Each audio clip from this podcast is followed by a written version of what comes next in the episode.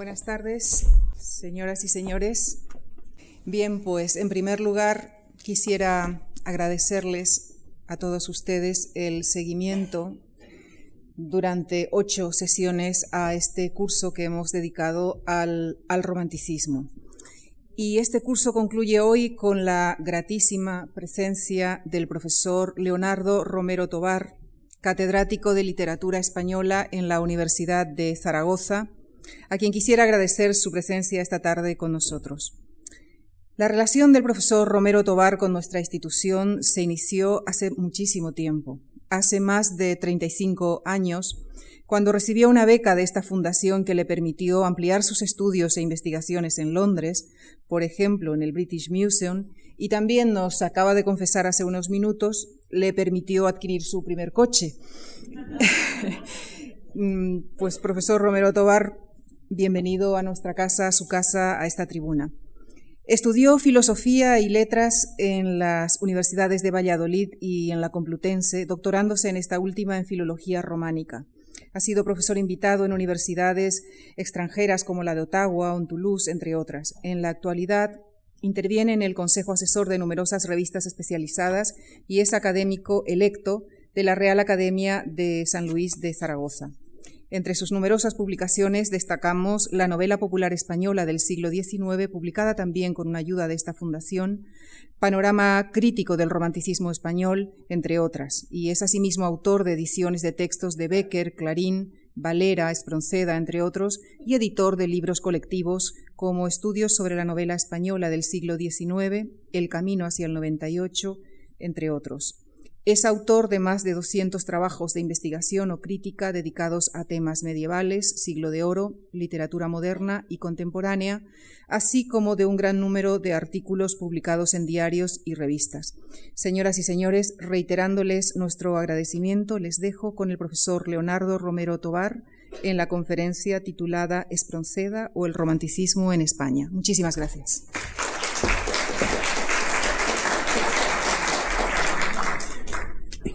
Queridos amigos, la gratitud es mía porque la invitación eh, que se me ha hecho para intervenir en esta tribuna y en este ciclo eh, me lleva, lo decía Lucía en la presentación, a otros años, cuando yo iniciaba mi trabajo de investigador, digamos, benévolamente investigador, sobre el siglo XIX y desde luego eh, la ayuda que supuso la beca de la Fundación Marc eh, no solamente fue una ayuda económica, sino un estímulo moral eh, inapreciable. la organización de aquellas becas era un sistema modélico que, aunque posteriormente otras instituciones públicas y privadas han ampliado, pero en aquella época prácticamente era lo único que había en el panorama de estímulos a los jóvenes o no tan jóvenes estudiosos españoles. Así es que mi gratitud a la casa, a las personas que han organizado este ciclo y que han tenido la benevolencia de contar conmigo y a ustedes que van a tener la paciencia de escucharme. He hablado hace un rato a un grupo de profesores sobre el romanticismo español. Procuraré no repetirme si alguno de los asistentes a la sesión anterior mm, observa que me repito, eh, recuérdenmelo. Eh, aunque Espronceda en un endecasílabo memorable decía, y no habré yo de repetirme acaso. En fin, eh, les eh, voy a hablar ahora no del romanticismo en general o de cómo eh, se eh, organiza el romanticismo, la peculiar historia y vivencia del romanticismo en España, sino de Espronceda como el gran romántico español, o el primer romántico español, de muchas formas se ha denominado al gran poeta, pero cualquiera de ellas me parece muy acertada. Eh, ustedes habrán leído o recordarán un libro de Azorín, que tan buen lector era y que tenía una biblioteca extraordinaria, ahora se puede consultar en Monóvar, se conserva en Monóvar, un libro que se titulaba Rivas y Larra, razón social del romanticismo español. Eh, la expresión razón social hoy probablemente es menos usual menos conocida de lo que lo era cuando Azorín la empleó. Razón social era la denominación mercantil para lo que hoy son las firmas comerciales. La firma comercial del romanticismo español serían, pues, Rivas y Larra para Azorín. Bueno, Azorín, con aquella eh, titulación, estaba marcando una línea cronológica que iba desde un escritor que había nacido eh, en 1791, es decir, a finales del siglo anterior, a otro escritor que había nacido en la primera década del siglo XIX, Larra, que nació en 1809. Yo preferiría decir Espronceda y Larra, razón social del romanticismo español. En la medida que los dos son muy próximos cronológicamente, Espronceda nació en 1808, el año pasado se celebró su centenario, en Madrid con más pena que gloria, aunque eh, en Almendralejo, su pueblo por accidente de nacimiento, eh, hubo un espléndido congreso, mm, las actas me comunican los organizadores de aquel congreso, que eran profesores de la Universidad de Extremadura, están a punto de publicarse, un congreso en el que yo recuerdo eh, las intervenciones de grandes especialistas en romanticismo español y en Espronceda. Desgraciadamente no pudo asistir la persona que había dedicado su vida a investigar sobre Espronceda, que era el hispanista Godel Magast, pero eh, exceptuado Magast, pues estaban allí básicamente todos los que algo tenían que decir sobre Espronceda. Espronceda y Larra, por tanto, muy próximos en la fecha de nacimiento, 808, 809, también muy próximos mm, casi en la fecha de muerte, Espronceda 1837, perdón, Larra 1837, Espronceda 1842, el entierro de ambos fue, cada entierro fue un acontecimiento social en Madrid, con un pequeño matiz diferencial. Hay una aproximación y luego unas distancias entre uno y otro. el entierro de Larra fue una auténtica provocación. Una provocación de los jóvenes románticos, de los amigos de Larra, que querían, permítaseme la expresión, dar en las narices a la sociedad establecida y sobre todo a la Iglesia que negaba el entierro en sagrado a los suicidas. Y organizaron la conducción del cadáver como una manifestación. Es la primera vez que se hace en Madrid. Eh, el entierro de Espronceda, el año 42, fue mucho más solemne. Espronceda era diputado. La noticia de la repentina muerte de Espronceda la dio en el Parlamento, el presidente del Parlamento, que era amigo suyo, el conde de las Navas, y al entierro de Espronceda asistieron muchos diputados, algún ministro, incluso un obispo, que era tío de Espronceda. Hay, ciertas diferencias. Pero en la relación entre los dos escritores, además de estas coincidencias cronológicas y de principio y de final, hay una complicidad amistosa y una complicidad en la visión del mundo muy, muy llamativa. Eh, Larra, eh, siempre que puede, al hacer crítica literaria, deja caer algún elogio sobre la poesía de Espronceda y lo presenta como el gran poeta. Cuidado porque Larra muere en 1837 y en 1837 Espronceda había producido o al menos había publicado muy pocos poemas. Eh, la poesía, el libro de poemas de Espronceda es de 1840. Entonces, eh, la comunicación es más bien personal que otra cosa. Por otra parte, mm, Larra y Espronceda, Larra utiliza eh, en un artículo suyo memorable, El río de muerte, el famoso poema de su amigo, sobre todo el estribillo del poema de su amigo, que a su vez, que a su vez había tomado como estribillo de su poema el ritornelo que los miembros de una sociedad benéfica madrileña eh, cantaban cuando acompañaban a un condenado a muerte, a un condenado en la horca, que iban pidiendo limosna para hacer bien por el alma del que van a justiciar.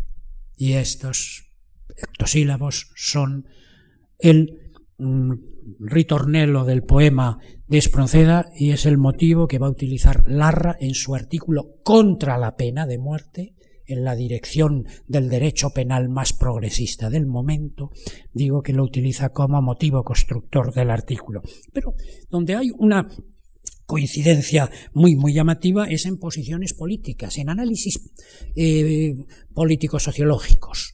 Espronceda y Larra, el año 36, han tomado una postura muy favorable al nuevo primer ministro, Mendizábal, que ha prometido eh, cambiar eh, la situación la situación terrible que se vivía en el país, de una guerra civil, de una crisis de la hacienda eh, y de una falta de representación eh, nacional en el Parlamento. Y todas estas propuestas de Mendizábal, de Mendizábal empiezan a sustanciarse con las medidas desamortizadoras. Espronceda y Larra, en los primeros meses del gobierno de Mendizábal, están muy favorables al nuevo gobierno, pero desde la primavera empiezan a tomar distancias y la mayor distancia la marca Espronceda con un folleto que es un espléndido texto de análisis político y económico, el Ministerio Mendizábal.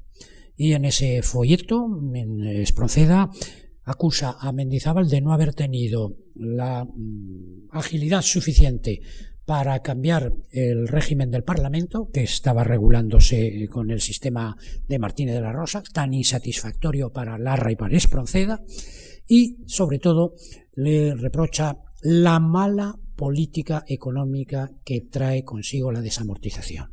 Y cita como autoridad al economista en aquel momento más prestigiado y según los historiadores de la economía todavía francamente importante, ¿eh? Flórez Estrada. Eh, Larra escribe un artículo memorable en glosa del folleto de Espronceda, y el artículo de Larra es una identificación total con el amigo. En fin, eh, Larra y Espronceda, pero voy a hablar sobre todo de Espronceda, que como he dicho al principio es sin duda el primer poeta romántico español, si no el primer romántico, por lo menos el primer romántico español. No repetiré lo que he dicho antes a la sesión dirigida a profesores, sobre el romanticismo español, pero sí quiero recordar que, como tantas veces han dicho y singularmente historiadores, el romanticismo en España se manifiesta eh, como una exposición vital. Ortega y Gasset definía a los románticos como llamaradas de esfuerzo unos fogonazos de fuerza que se terminaban rápidamente. Y esas llamaradas de esfuerzos o ese romanticismo vital se había vivido en la guerra de independencia, en las luchas políticas de liberales y absolutistas, eh, los defensores de la Constitución, en los hispanos que en el otro lado del Atlántico luchan por su emancipación y por su independencia y, en último término, por la exaltación de una idea de la patria que había tenido un cuerpo jurídico vivido con gran intensidad en el Cádiz sitiado y en el Cádiz de las Cortes. La patria, el patriotismo, es un gran tema de los españoles que se quedan en España y de los emigrados eh, afrancesados o liberales.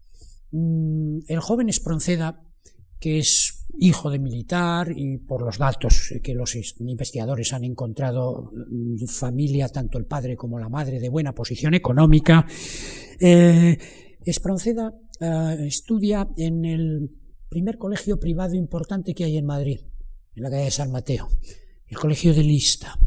Era un colegio privado en el que los profesores eran bastantes sacerdotes pero sacerdotes liberales, afrancesados, que tenían una buena formación clásica en la literatura latina, eh, buen, un buen conocimiento de la literatura clásica española y una buena formación filosófica en la línea del sistema filosófico dominante, por lo menos en los países occidentales de Europa, el sensualismo.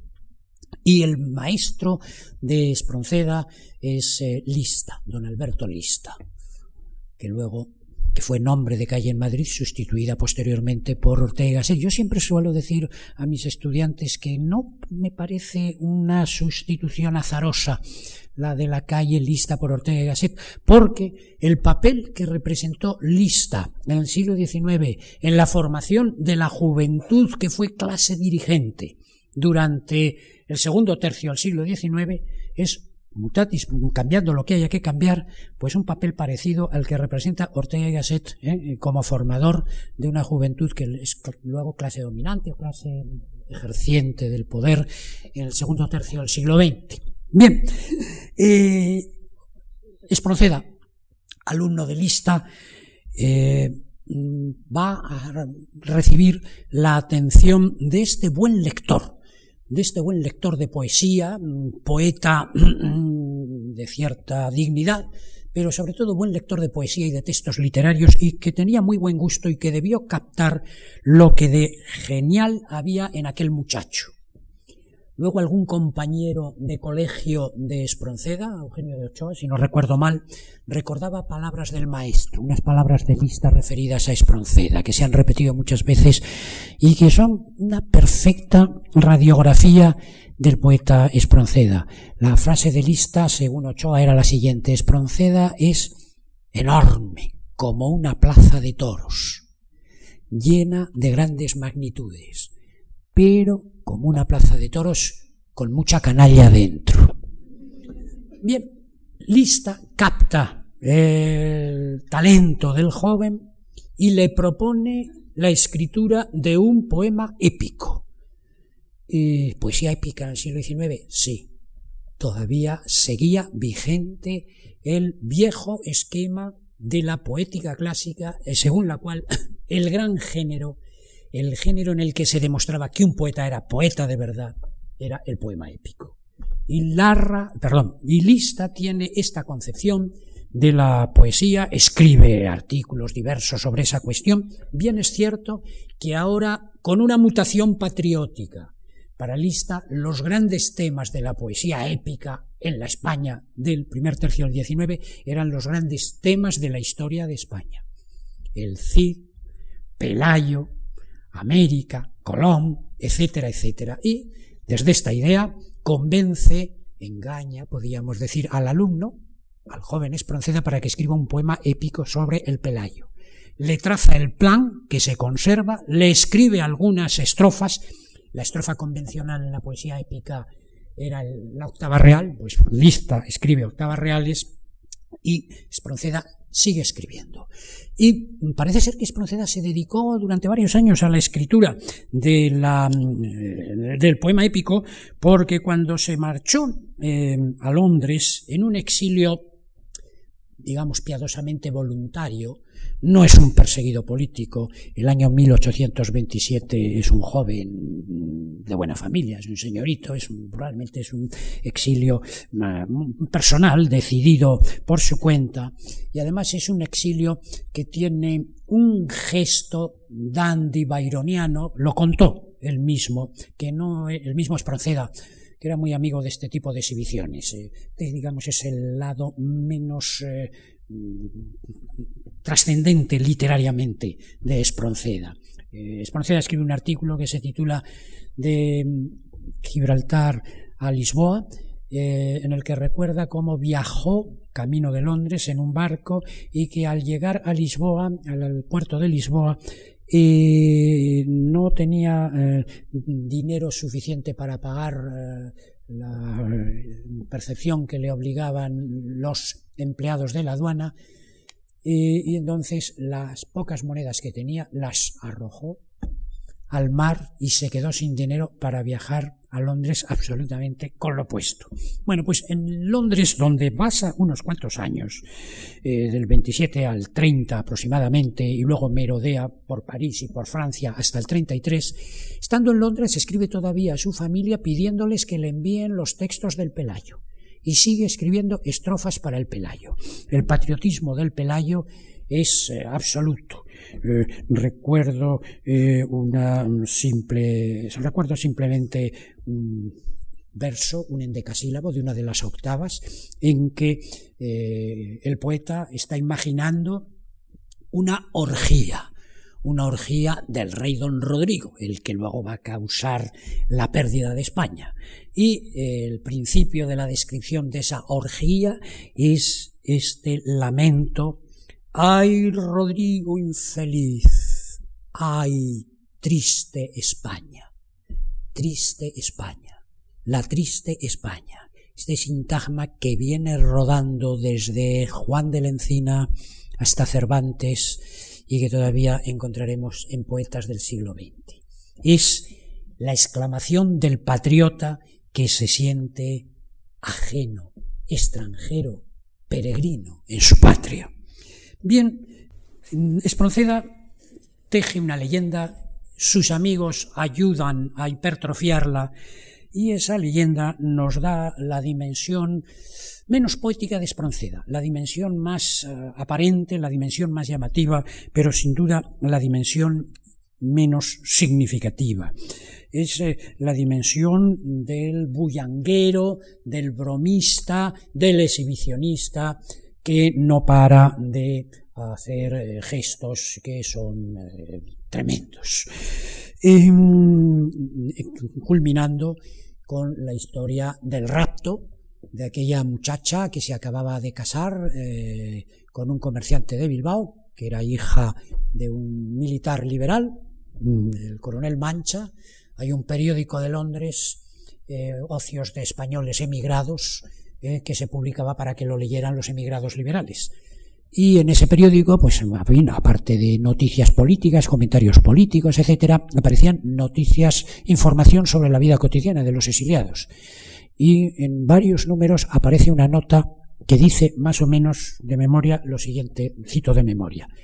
Las hijas del coronel Mancha entretienen sus ocios con bellos bordados. La dirección del coronel Mancha es, es una muy elegante manera de anunciar un servicio de costura para los que quieran las, que, las que, o los que quisieran hacer uso de ello. Pues bien, esta muchacha que en casa con un comerciante de Bilbao, eh, en viaje de novios en París, según la leyenda, eh, según la leyenda, Espronceda en el Hotel Fabag, que todavía existe, vio al pasar por el pasillo unas eh, botines de dama puestos para que los limpiara el conserje, e inmediatamente con un fetichismo, con una sinécdoque fetichista, decidió, según la leyenda, que la propietaria de esos zapatos sería para él, Teresa Mancha. Con Teresa Mancha entra Espronceda en España, el registro de la policía eh, a raíz de la muerte de Fernando VII, la policía llevaba un registro diario de todos los eh, eh, desterrados que iban regresando y el registro de la policía nos da que Espronceda entra en marzo del 33 y Teresa pocos días después. Y su instalación en Madrid, la relación tempestuosa y adulterina, y luego el abandono de Teresa que deja a Espronceda y muere en circunstancias no claras el año 39. Rosa Chacel, eh, a la zaga de la leyenda de Espronceda, escribió una bella novela histórica, y esa es una espléndida novela histórica eh, que se titula, eh, precisa, que se dedica precisamente a la figura de Teresa Mancha. Mm, bueno, la leyenda de Espronceda, si es caso, nos interesa porque es el aspecto quizás más eh, digno y del que el propio poeta hizo un uso pues eh, muy muy responsable es el aspecto político.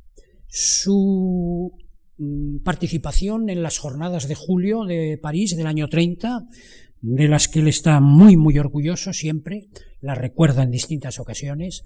Su participación en la intentona liberal de entrar por el Pirineo mm, para provocar también en el año 30, final del año 30, un levantamiento liberal, lo que produjo la muerte de Joaquín de Pablo Chapalangarra, al que dedicó una elegía, que es uno de sus famosos poemas, y mm, luego sus eh, manifestaciones posteriores en distintos acontecimientos políticos. recuerdo como el año 40, cuando el gobierno en Madrid ha instalado eh, el monumento a los mártires del 2 de mayo, en el lugar en el que hoy todavía está. Y el pueblo, la ciudadanía se diría hoy, el pueblo se decía en la época, quiere utilizar la fecha del 2 de mayo para hacer una manifestación contra el gobierno y el gobierno rodea la zona para impedir que se produzca esa manifestación, entonces Espronceda escribe un poema francamente político al 2, el 2 de mayo de del 2 de mayo, eh, que comienza con estos dos endecasílabos. ¡Oh! Es el pueblo, es el pueblo, cual las olas del hondo mar, alborotado brama. Y luego sigue describiendo el movimiento de la gente que quiere acercarse al monumento de los muertos del 2 de mayo y cómo el gobierno lo impide y a partir de ahí el poema termina con una terrible censura a estos políticos que están vendiendo la dignidad del pueblo que ha luchado por la patria. Bien, es un poema de intencionalidad política muy concreta, remitida a una circunstancia precisa del año 1840, pero que está utilizando ese tema tan productivo del patriotismo y especialmente centrado en este asunto madrileño del 2 de mayo. En 1840, eh, bueno, desde el año 35-36, ya es instalado en Madrid, Espronceda es un personaje notoriamente conocido. Claro, tenemos que pensar que el Madrid de la época era una pequeña ciudad y que las gentes de la clase conocida y de la clase dominante pues no eran muchos y se conocían unos a otros. Pero Espronceda debía de ser especialmente mm, notable y conocido por sus gestos, por su eh, incluso por su dandismo en su presencia física, pero también por la frecuente intervención suya en actos políticos y en lecturas de poemas. Eh, por ejemplo, el año 35, un caso. En el año 35, en octubre del año 35, hay una función patriótica, como no, en un teatro, en el Teatro de la Cruz. Y Espronceda lee en esa función patriótica un poema que levanta a la gente de las sillas y los saca a la calle. Es el poema que se titula Guerra. Y es un poema polimétrico en el que se repiten como casi como estribillos unas octavillas en versos agudos que tienen una fuerza fónica enorme y por tanto una capacidad de conmover y de sacar a la gente de su situación eh, de estable burguesía. Leo una de las, la primera octavilla. Al grito de la patria volemos compañeros, blandamos los aceros que intrépida nos da a par en nuestros brazos, ufanos la ensalcemos y al mundo proclamemos España es libre ya. Y así sucesivamente. ¿Qué he querido subrayar con la lectura de esta octavilla? Pues una de las virtudes, una de las habilidades eh, eh, poéticas de Espronceda, que nunca se le han negado, eh, y que es, por supuesto, obligado recordar, que es la capacidad que tiene para el juego musical del verso, en la distribución de las sílabas, en el juego de los acentos, en las rimas, etcétera, etcétera. Bien jugando con la métrica clásica, con los, con los sonetos, con el romance tradicional, bien poniendo en marcha recursos de la poesía moderna. Estas octavillas en que el verso 4 y el verso 8 terminan en agudo, él también las utiliza en las octavas reales, eh, y esto era un recurso relativamente moderno. Pero el recurso métrico, rítmico, fónico más llamativo era un procedimiento que habían puesto en marcha los románticos europeos, eh, probablemente en España se conoció gracias a Victor Hugo, que es el procedimiento que se conoce técnicamente como la escala métrica.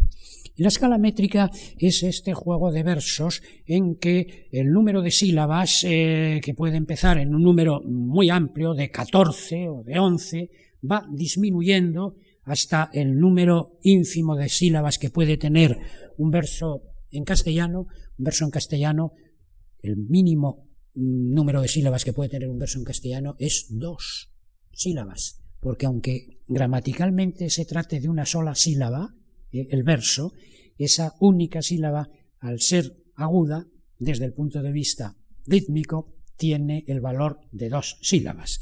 Entonces, esta fórmula de versos de muchas sílabas que van disminuyendo, o al revés, inicio de un verso en una sílaba breve que luego va aumentando, tenía primero una virtualidad fónica, pero también gráfica.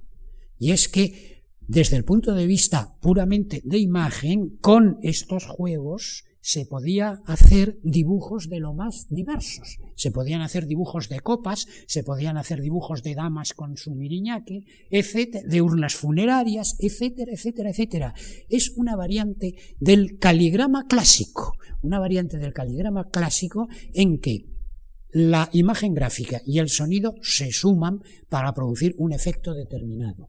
Pues bien, Espronceda emplea el recurso de la escala métrica en diversas ocasiones y desde luego la ocasión más memorable, la que todos recordamos, es el canto cuarto del estudiante de Salamanca, ese momento en el que el protagonista, don Félix de Montemar, va persiguiendo un fantasma, un cadáver, y en el canto cuarto es el fantasma que persigue al fantasma, que llegan a un lugar oscuro donde hay unas terribles escaleras que van descendiendo hacia un abismo insondable. Es una descripción de un descenso de escaleras al modo de las cárceles de invención de Piranesi y al final de ese descenso viene el encuentro amoroso de los dos fantasmas. Y esto se consigue con un juego de escalas métricas del que voy a leer solo el final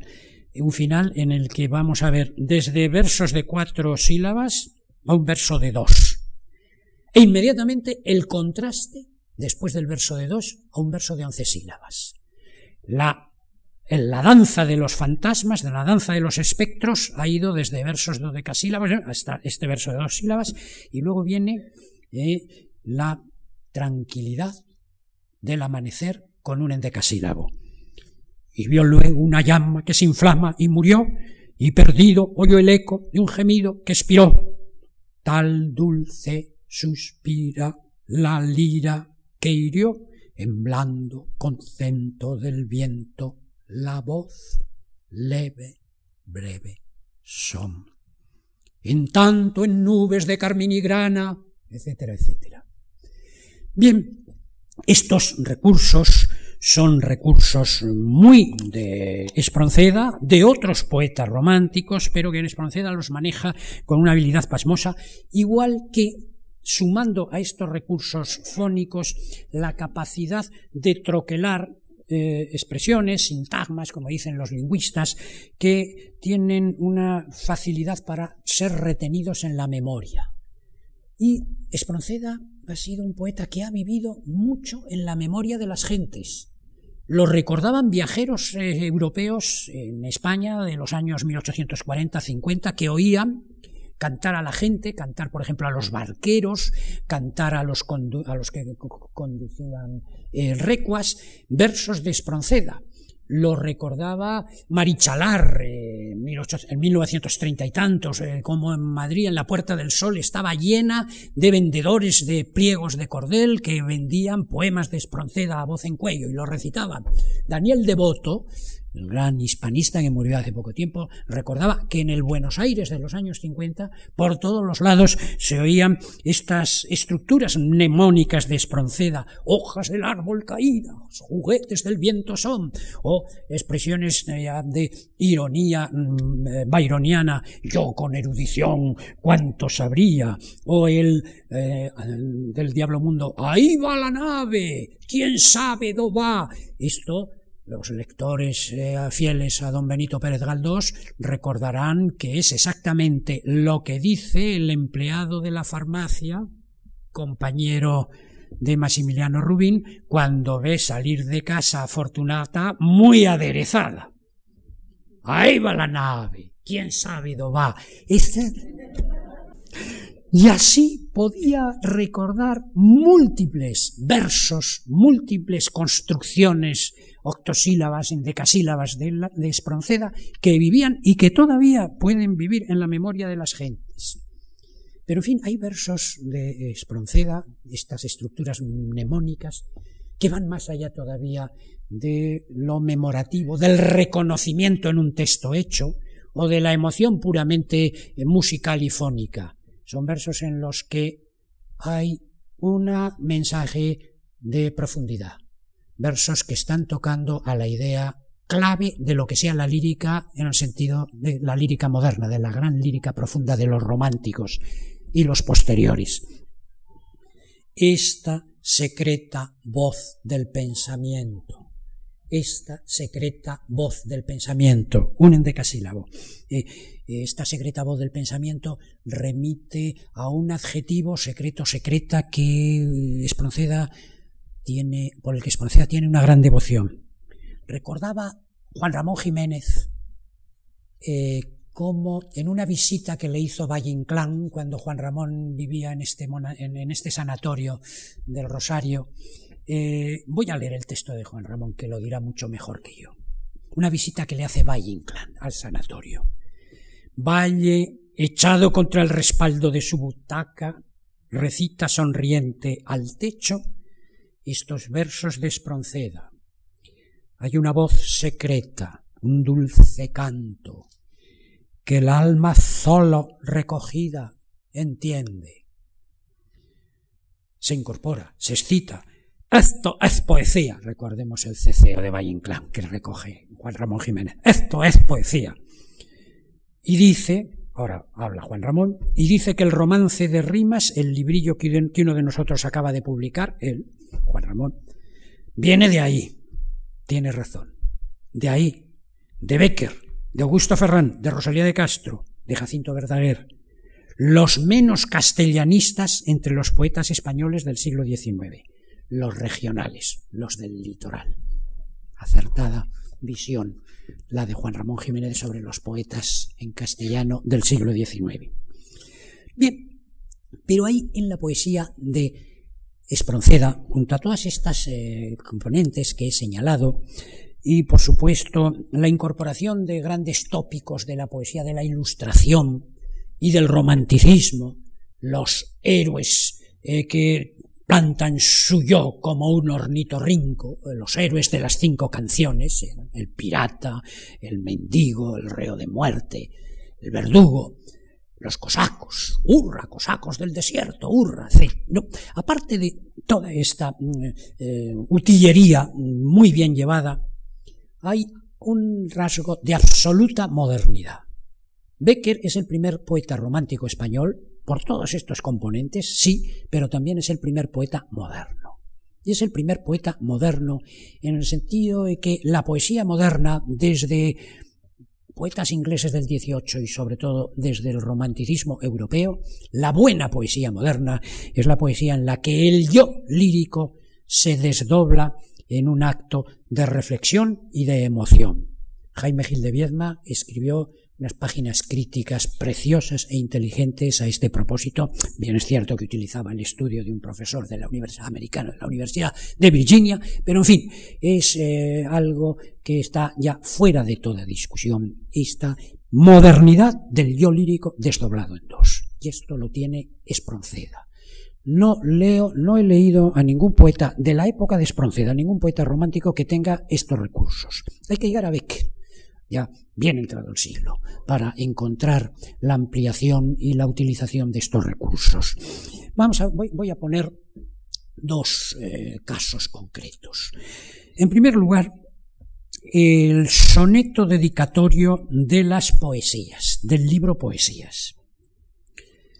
El libro Poesías eh, Espronceda se edita, como he dicho antes, en 1840, cuando ella era famosísimo por sus actos políticos, por sus lecturas de poemas e incluso por sus manifestaciones políticas.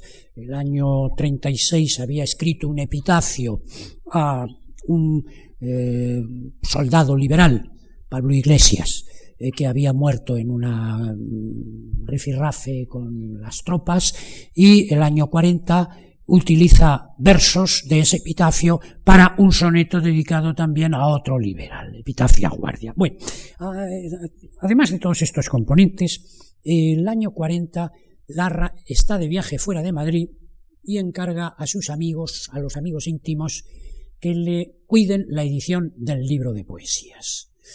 He dicho los amigos, no tengo tiempo para seguir en esa dirección, que es un aspecto que a mí me ha interesado mucho, que es la dirección de la hermandad entre los poetas románticos. Y Larra, perdón, Espronceda dio un ejemplo espléndido, en la medida que sus amigos de colegio, de la época de lista, y luego los amigos que fue haciendo al cabo del tiempo, eh, estaban constantemente a su lado y luego lo fueron recordando en textos memorativos, unos con mejor intención que otras, que otros, unos con mm, sentido más poético que otros que buscaban más bien la anécdota escandalosa. Pues bien, en esa fraternidad lírica hay una práctica poética de Larra, de Espronceda, que ha aprendido en Inglaterra, sin duda, y que ha aprendido de Byron, que es la técnica de escribir un poema a varias manos, es decir, el repartirse un tema entre varios amigos y desarrollar ese tema en distintas secuencias. Lo sabemos, por ejemplo, en un poema pornográfico Dido y Eneas, eh, que bueno, se ha publicado eh, primero como edición para eruditos, ya está en las ediciones corrientes, pero es un poema que escribe Espronceda y un amigo suyo o la relación que hay eh, entre un poema absolutamente romántico en el peor sentido de la palabra de un íntimo amigo suyo, Miguel de los Santos Álvarez, un poema que se titula María, y la parte final del Diablo Mundo, que son prácticamente eh, la misma historia, el mismo argumento, y versos del poema del amigo de Miguel de los Santos Álvarez que pasan a secuencias del Diablo Mundo. Bueno, eh, los amigos, dejemos fuera el tema de la, de la amistad poética y vamos a la edición de poesías en las que, insisto, eh, intervienen varios amigos. Se conserva el contrato con el editor y se conservaba en la Biblioteca Nacional, yo lo vi hace tiempo, luego en otra ocasión he querido encontrarlo y no lo he encontrado, eh, se conservaba en la Biblioteca Nacional un pliego tirado, un pliego impreso de esa edición que correspondía a las primeras páginas del volumen. Como saben ustedes, cuando se tira, o al menos antes, cuando se componía un libro manualmente, eh, eh, la paginación del libro iba en letras eh, arábigas, pero si al final de la tirada de los distintos pliegos había que añadir algo, prólogos, dedicatorias, etcétera, se hacía otra paginación. Y esa, y esa paginación se hacía en números romanos. Pues bien, en la tirada de poesías, Espronceda, que había firmado el contrato con el editor y en el contrato había precisado el contenido del libro y exactamente es lo que hay en el libro. Una primera parte que es el poema épico El Pelayo. Una segunda parte que se titulaba en el contrato y en la edición Poesías líricas. Una tercera parte las canciones, canciones. Una cuarta parte asuntos históricos que eran los poemas de tema político y al final cuento El estudiante de Salamanca. Pues bien, el libro se imprime tal cual, pero en ese pliego especial, en ese pliego tirado en números romanos, aparece, eh, bueno, la portada, claro, un prólogo que ha escrito otro de sus amigos, García de Villalta, el índice del contenido de la obra, eso es lo que encontramos en el libro, en cualquier tirada del libro. Pero en aquel pliego y en algunas ediciones de la primera eh, y en algunos ejemplares de la primera edición aparece un texto en la página 11 que es un soneto. Proceda era especialmente hábil en la redacción de los sonetos. Y este es un soneto que se titula así: A puntos suspensivos dedicándole estas poesías. Bueno, este título inmediatamente nos pone en la órbita de una tradición poética francamente eh, acreditada. Es la tradición de los cancioneros petrarquistas. Desde el primer soneto que escribe Petrarca en su canzoniere, voi que escoltate, vosotros que, escucháis en diversas rimas eh, mi canto, aprended de mí, etcétera, etcétera, y que seguirán los poetas eh, europeos que siguen la estela de Petrarca del 16 y del 17. Es el modelo del soneto prólogo eh, que llega la poesía mm, contemporánea hasta muchos poetas del siglo XX. Pues bien, parece indudable que Espronceda, cuando ya el libro debía estar prácticamente tirado, pensó y escribió un soneto que fuera un soneto dedicatorio a puntos suspensivos, luego en el poema que voy a leer ahora, el género del destinatario es femenino, por tanto este poema está dedicado a una mujer, luego los eruditos han discutido sobre qué mujer era, en fin, las novias de Espronceda es otra cuestión que no me toca aquí. Lo que me interesa de este soneto es eh, lo que este soneto ofrece de desdoblamiento del yo, desdoblamiento del yo lírico. El poeta dedica su poema, pero a diferencia de lo que hacían los petrarquistas, para que los lectores aprendan de su experiencia, el poeta aquí dedica sus poemas a una mujer con la que se identifica. Es igual que él.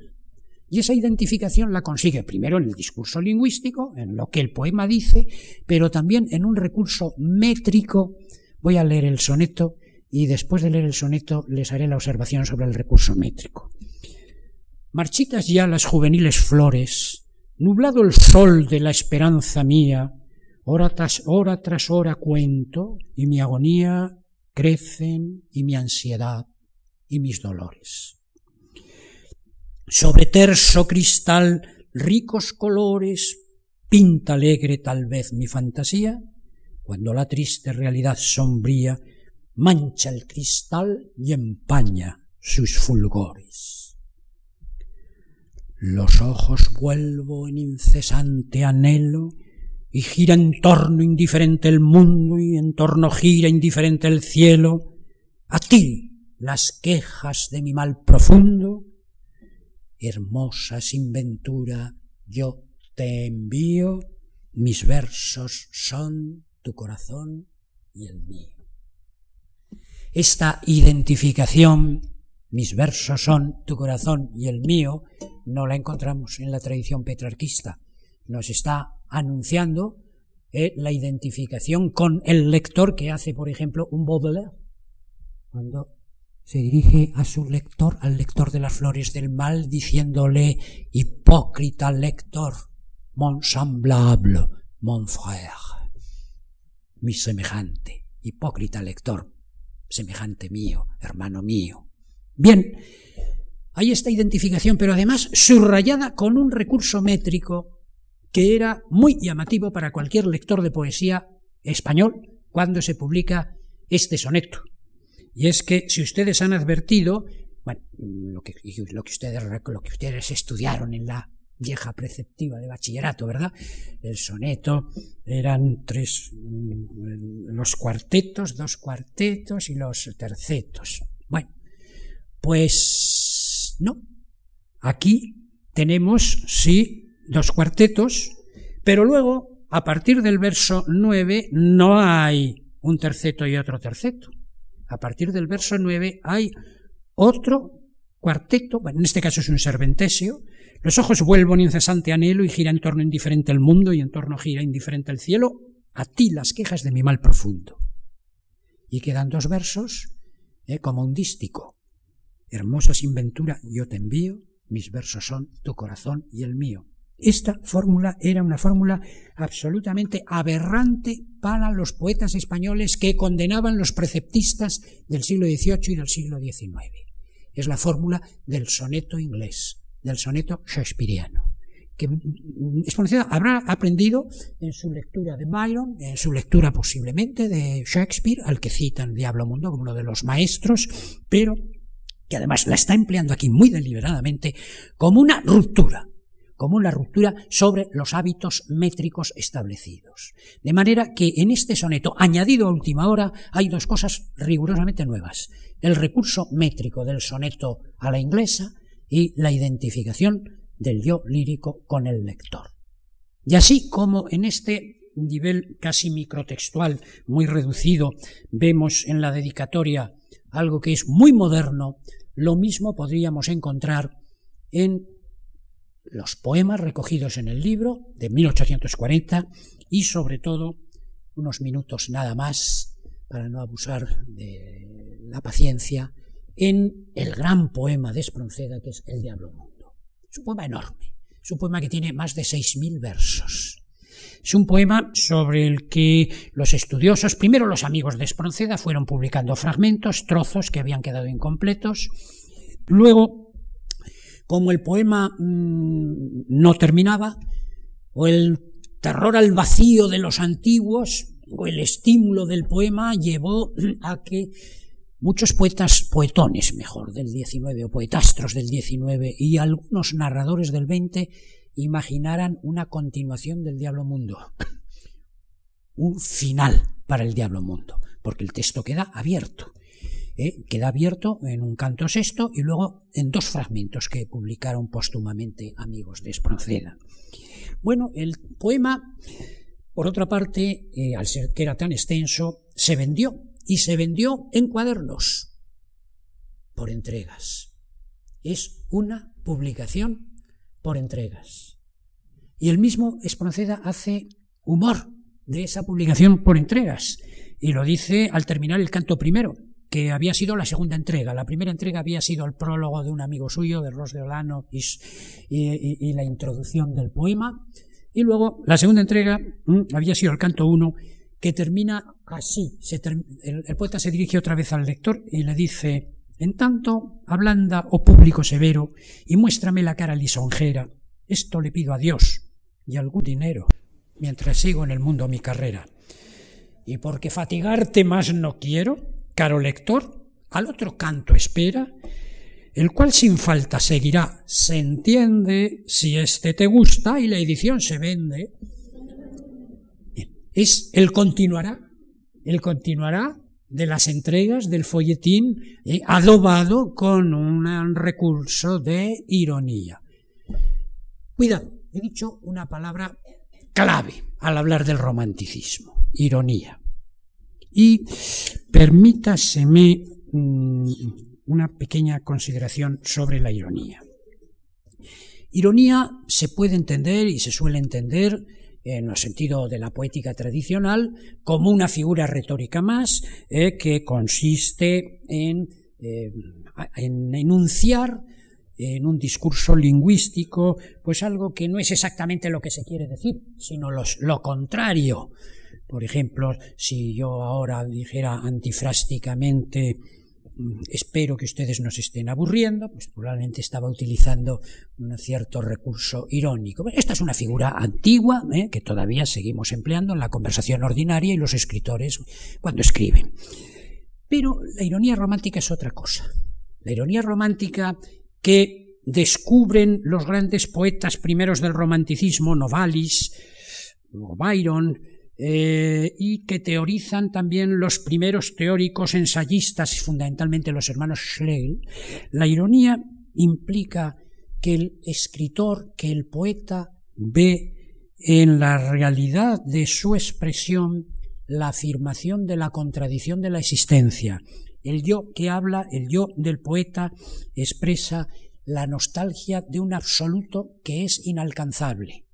Y en ese afán de conseguir lo absoluto que nunca se consigue es donde se crea la tensión de la ironía en el sentido romántico. El yo desdoblado en una búsqueda hacia el absoluto, que no se consigue. Bien, esto hay en el Diablo Mundo.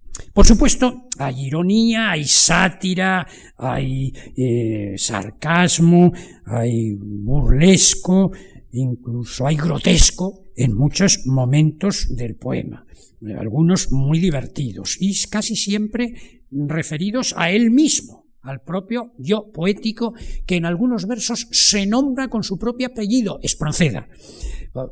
Pongo un ejemplo de autoironía, que se podría interpretar como ironía romántica, pero yo creo que no, que eso sería eh, excesivo, que esto es ironía en el sentido clásico, pero aplicada en vez de de una forma transitiva hacia otro, aplicada mm, eh, intransitiva sobre el propio personaje que habla.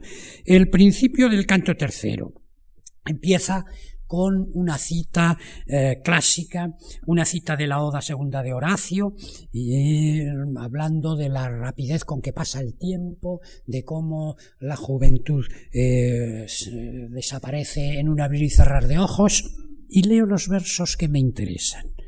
Pasa la juventud, la vejez viene, y nuestro pie que nunca se detiene, recto camina hacia la tumba fría. Así yo meditaba en tanto me afeitaba esta mañana mismo, lamentando cómo mi negra cabellera riza, seca ya como cálida ceniza, iba por varias partes blanqueando. Es el salto que pocos versos, unos seis, siete versos más abajo, culminarán con este epifonema. Malditos treinta años funesta edad de amargos desengaños. Por cierto, los 30 años es uno de los grandes tópicos del romanticismo. En la pirámide de expectativa de vida de la primera mitad del siglo XIX, los 30 años ya eran muchos años vividos. Y en los 30 años se había llegado a la plenitud. Eh, eh, Balzac, por ejemplo, por no citar poetas, Balzac, por ejemplo, tiene una bellísima novela, La femme à 30 ans, los 30 años de la mujer son los años de máxima plenitud física, moral y de todas las, características femeninas. Pues bien, este tópico, que tenía sentido en la época de Espronceda, curiosamente lo han vuelto a tomar los poetas de ahora. Y hay muchísimos poetas de ahora que han escrito poemas, incluso hay un libro bellísimo de una poeta de Granada eh, que se titula El libro entero, la guerra de los 30 años. Y ahora, a los 30 años, los jóvenes están llevando vida doméstica, siguen siendo hijos de papá. Pero, en fin, con este ejemplo les pongo una mm, les pongo un, un, caso claro de cómo los tópicos, las construcciones poéticas tienen otra circulación distinta que la de la realidad cotidiana a la que remite eso que se llama realismo malentendido. Pues bien, la ironía en el diablo mundo es constante en las apelaciones que hace el poeta sobre sí mismo, autoironía. Pero luego, sobre todo, y, termino con, no, tengo tiempo para entrar, ya he abusado mucho de ustedes, pero sí quiero darles lo que para mí es la clave de la ironía romántica en el poema, que es la siguiente. El diablo mundo, el título es precioso, el diablo mundo. El diablo ya no es eh, el diablo de la eh, demonología cristiana, ya no es el diablo de las mitologías de otras religiones, no, no, ahora el diablo mundo es la sociedad, la gente, el alcalde de barrio, el dueño de una pensión, la mujer del dueño de una pensión, el conde de Toreno, al que se cita insultantemente en un en decasílabo, ¿eh? el, mundo cotidiano, el mundo de todos los días, ese es el diablo mundo. Bueno, pues el, el argumento del diablo mundo tiene esa parte de expresión personal en ironía y en confesión muy retórica, muy exhibicionista, el canto segundo a Teresa, esa maravillosa elegía que es el canto segundo a Teresa. Eh, pero eh, luego tiene un argumento, hay un argumento novelesco, de novela por entregas, se vendió en entregas. Y ese argumento novelesco, como los que hayan leído El Diablo Mundo recordarán, es el argumento del viejo que recobra la juventud, el mito de Fausto. Se ha dicho, y probablemente sea cierto, que, la, que Espronceda tiene aquí como modelo la traducción francesa, no sabía alemán, del Fausto, del Fausto de Goethe. Lo que ocurre es que el viejo de Espronceda, que vive en una pensión en Madrid, en una calle de Madrid, una calle de las vulgares de Madrid, ese viejo, el que se llama Pablo, pues eh, no vende su alma, sencillamente tiene un sueño Y en el sueño, una visión, forma simbólica, le hace concebir un universo sin límites, un universo que no tiene fin. Y cuando despierta, el viejo se ha convertido en un joven que, claro, como ha renacido y está de nuevo, igual que Adán en el paraíso, como Adán en el paraíso está desnudo. Y va a provocar, claro, el escándalo de la señora de la pensión, de la dueña de la pensión y de su marido, que lo echa de casa. Y entonces él va corriendo por las calles de Madrid. Entonces, imaginemos una carrera strecking en Madrid en 1840, y es el año 40 en que esto escribo, dice Espronceda en un endecasílabo. Entonces, este Adán, así lo llama, que corre por Madrid, que organiza un escándalo, tiene que intervenir la policía, aparece su detención anunciada en el periódico, en la Gaceta, en el, boletín oficial, eh, eh, es llevado a la cárcel y en la cárcel va a conocer el bajo mundo, el mundo de los facinerosos, el mundo de los ladrones, y él va a sentirse identificado con ese mundo. Y en ese mundo hay una muchacha la salada que viene a ayudar a sus congéneres y les viene a traer comida y se enamora totalmente de Adán. Y cuando Adán sale de la cárcel porque ella ha pagado eh, la salida de la cárcel, entonces organiza con los otros bandidos y gentes del AMPA y el malvivir que están libres el asalto a un palacio de una marquesa y después del asalto al palacio, Adán, que ha, robado las joyas de la marquesa, sale corriendo y pasa por delante de una casa que era un prostíbulo, y a la puerta de ese prostíbulo hay una anciana llorando el cadáver de una niña que es su hija, que ha sido una joven prostituta que ha muerto. Más o menos este es el argumento, imagínense ustedes esta parte final sobre todo, todo el componente que tiene de romanticismo muy, muy elemental, muy espectacular. Pero con este argumento Espronceda va a construir lo que yo creo que es la clave del simbolismo del relato, el sueño. El sueño del viejo Pablo, que ha visto un universo sin límites, se corresponde con el sueño que tiene Adán poco antes de la aventura del asalto al palacio. Adán eh, está dormido en casa de Salada y se ha dormido en el regazo de Salada y despierta de repente y ella le dice, eh, exclama, ¡qué calor! ¿Dónde estoy? Salada, aquí, bien mío, ¿no me ves? A mi lado. Oh, sí, soñaba, pero un sueño tan dulce, un desvarío tan alegre que el alma me robaba. Era un sueño, sabrás, hermosa mía, que era una tarde en el florido abril, cuando viste del campo la alegría, hojas al bosque, flores al jardín, etc., una descripción de un lugar ameno, y de un bellísimo paisaje, y en ese bellísimo paisaje Adán se está soñando como que cabalga sobre un brioso corcel cuya carrera no tiene fin. Yo he visto en esta secuencia del poema de Espronceda que Zorrilla la imitó en uno de sus más famosos poemas, La leyenda de Alamar, eh, que describe la carrera fonético, todos los recursos del golpear del caballo, de un caballo, eh, de un caballo árabe español. Pero este caballo de Adán es el caballo que lleva a ese espacio sin límites, a ese espacio sin fin, un caballo, un camino, y a ese cielo yo escalaré, ya siento dentro en mí fuerza bastante y ambicioso anhelo para cambiar, y aquí viene el progresista, para cambiar, quién sabe, el porvenir.